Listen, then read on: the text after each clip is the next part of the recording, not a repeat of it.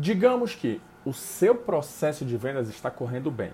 Você está trabalhando firme com o marketing digital para atrair cada vez mais clientes potenciais, havendo toda a fase de conhecimento do seu produto ou serviço, tendo sempre a sua palavra para maiores explicações e dúvidas frequentes. Mas, em algum momento, algumas empresas te procuram e você não consegue fazer com que elas tomem o rumo certo, ou seja, para o seu funil de vendas e acabam ficando presas ali na parte inicial.